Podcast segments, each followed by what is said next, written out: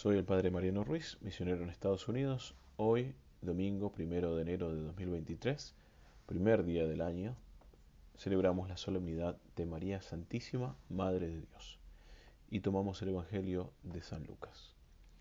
En aquel tiempo los pastores fueron a toda prisa hacia Belén y encontraron a María, a José y al niño recostado en el pesebre. Después de verlo, contaron lo que se les había dicho de aquel niño, y cuantos lo oían quedaban maravillados. María, por su parte, guardaba todas estas cosas y las meditaba en su corazón. Los pastores volvieron a sus campos, alabando y glorificando a Dios por todo cuanto habían visto y oído, según lo que se les había anunciado. Cumplidos los ocho días, circuncidaron al niño y le pusieron el nombre de Jesús, aquel mismo que había dicho el ángel antes que el niño fuera concebido. Iniciamos el año con la solemnidad de Santa María, Madre de Dios. Comenzamos con una confesión fuerte de nuestra fe e invocamos a María nada más y nada menos como Madre de Dios. Este título de María, Madre de Dios, es clave, clave para la Mariología, pero también para la misma Cristología. El resto de los dogmas marianos, el de la virginidad, perpetua de María, el de la asunción a los cielos, el de la Inmaculada, son consecuencias de esta afirmación central de María como Madre de Dios. María manifiesta su maternidad con un sentido de profunda interioridad, como lo escuchamos en el Evangelio de hoy. Guardaba todas estas cosas y las meditaba en su corazón. Por eso podemos decir que María es un modelo de vida interior para nosotros, con una actitud que es tan importante para la vida espiritual nuestra. María tiene un corazón contemplativo y nos muestra cómo unirnos a los eventos de nuestra vida con los eventos de la vida de nuestro Señor y dentro del plan de salvación de Dios. María entonces nos quiere ayudar a tener este corazón contemplativo como el suyo. Dice el texto que leímos hoy que María guardaba, también otras traducciones dice atesoraba. Y lo que atesoramos, atesoramos lo, es lo que valoramos, ¿sí? a lo que no ponemos un precio terrenal, es lo que más amamos. Por eso Jesús dice que donde está vuestro corazón, allí estará también vuestro corazón. San Agustín dice que lo que amamos es en lo que nos convertimos, que nos movemos hacia donde nos mueven nuestros amores. El amor es como una gravedad espiritual, así lo va a llamar también San Agustín. Dice, mi amor es mi peso. Incluso la palabra que se utiliza eh, en latín para expresar este peso es pondus y ahí nosotros tenemos la palabra ponderar, la palabra ponderar. Entonces, atesorar significa pensar en estas cosas, poner el peso necesario, verdadero, esencial de las cosas. Por eso, cuando atesoramos o ponderamos las cosas, tenemos que verlas y poner el peso dentro de la perfecta providencia de Dios, dentro de su mirada.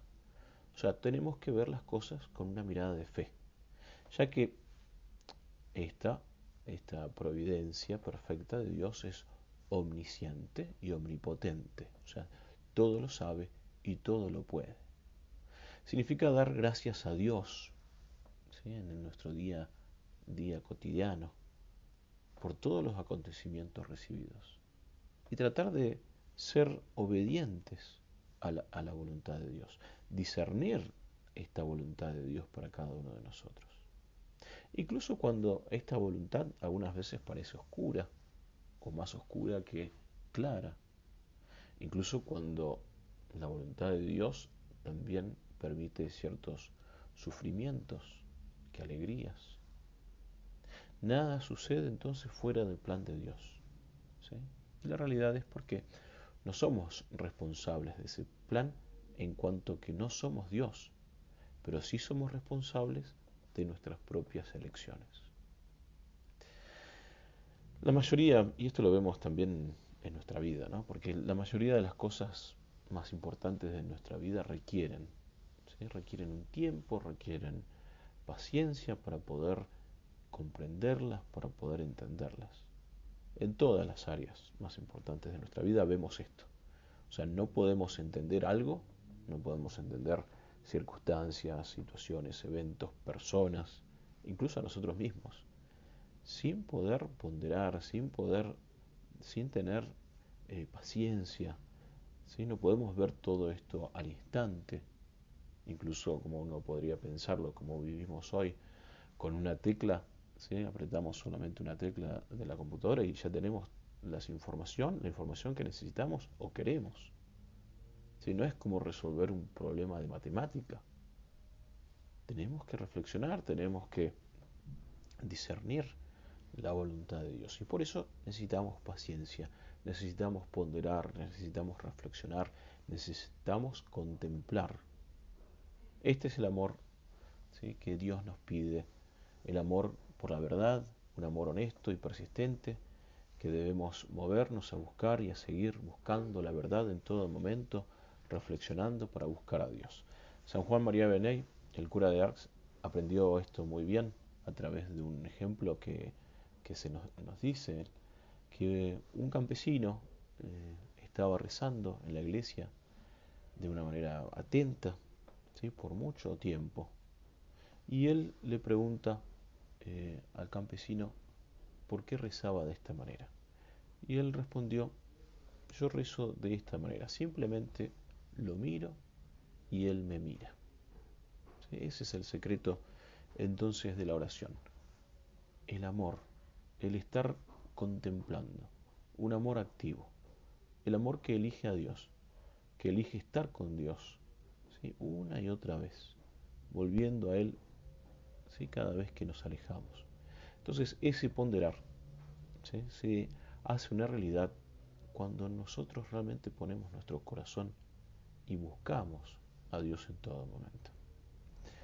Al comienzo entonces de este año nuevo se nos invita a tener profunda confianza en Dios a través de una verdadera contemplación, porque es lo que debemos amar sobre todas las cosas.